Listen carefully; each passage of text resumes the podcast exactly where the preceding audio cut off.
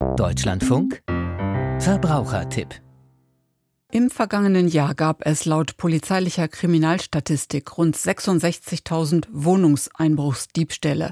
Außerdem verzeichnet die Statistik weitere 80.000 Fälle von Diebstahl aus Keller- und Dachbodenräumen. Um Einbrecher abzuschrecken, kann es auch in Wohnungseigentümergemeinschaften sinnvoll sein, eine Videoüberwachungsanlage zu installieren.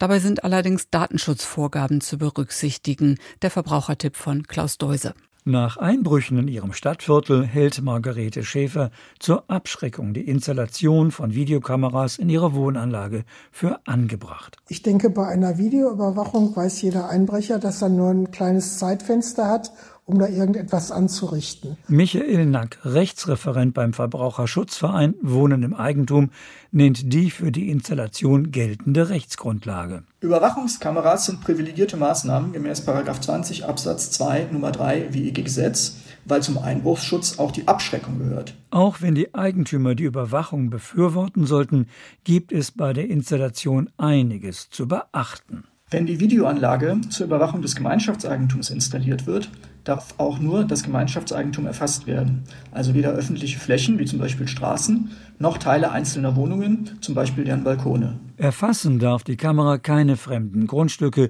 kein Sondereigentum einzelner Mitglieder und auch nicht öffentliche Wege. Für einzelne Wohnungen wird es regelmäßig keine Erlaubnis dieser einzelnen EigentümerInnen geben und für eine Überwachung öffentlicher Flächen durch Privatpersonen, und das gilt auch für die rechtsfähige Gemeinschaft, gibt es keine Rechtsgrundlage.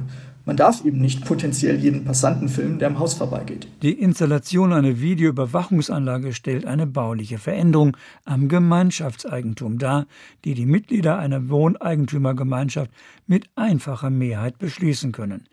Der Beschluss muss aber nicht nur die technische Installation regeln, sondern auch eine Nutzungsregelung enthalten, sprich wie die Anlage betrieben wird. Dabei kommt es darauf an, dass die Vorschriften der Datenschutzgrundverordnung erfüllt werden, betont Michael Nack. Also eine Regelung, welcher Bereich wann und wie überwacht wird, wie lange die Aufnahmen gespeichert werden, wer auf sie zugreifen kann und wer die Einhaltung dieser Regelung kontrolliert. Für die Umsetzung des Beschlusses ist in der Regel die Verwaltung verantwortlich. Darüber muss am Ort der Überwachung ein Aushang informieren. Außerdem empfiehlt der Verbraucherschutzverein Wohnen im Eigentum, Schilder mit Kamerasymbolen anzubringen.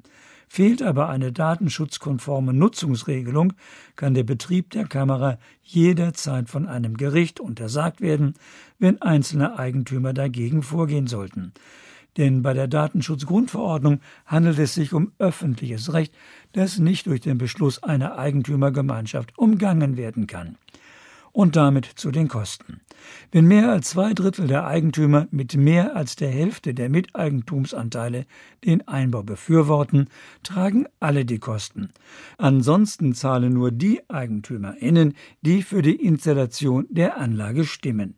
Unter praktischen Gesichtspunkten empfiehlt Michael Nack, da die Zugriffsrechte auf die Kamera nicht in die Hände einzelner EigentümerInnen gelegt werden können, sollte die Maßnahme aber ohnehin von einer breiten Mehrheit mitgetragen werden. Schließlich geht es nicht nur um die Kosten für den Einbau, sondern auch um die Folgekosten wie Wartung, Reparatur sowie die Überwachung des Speicherns.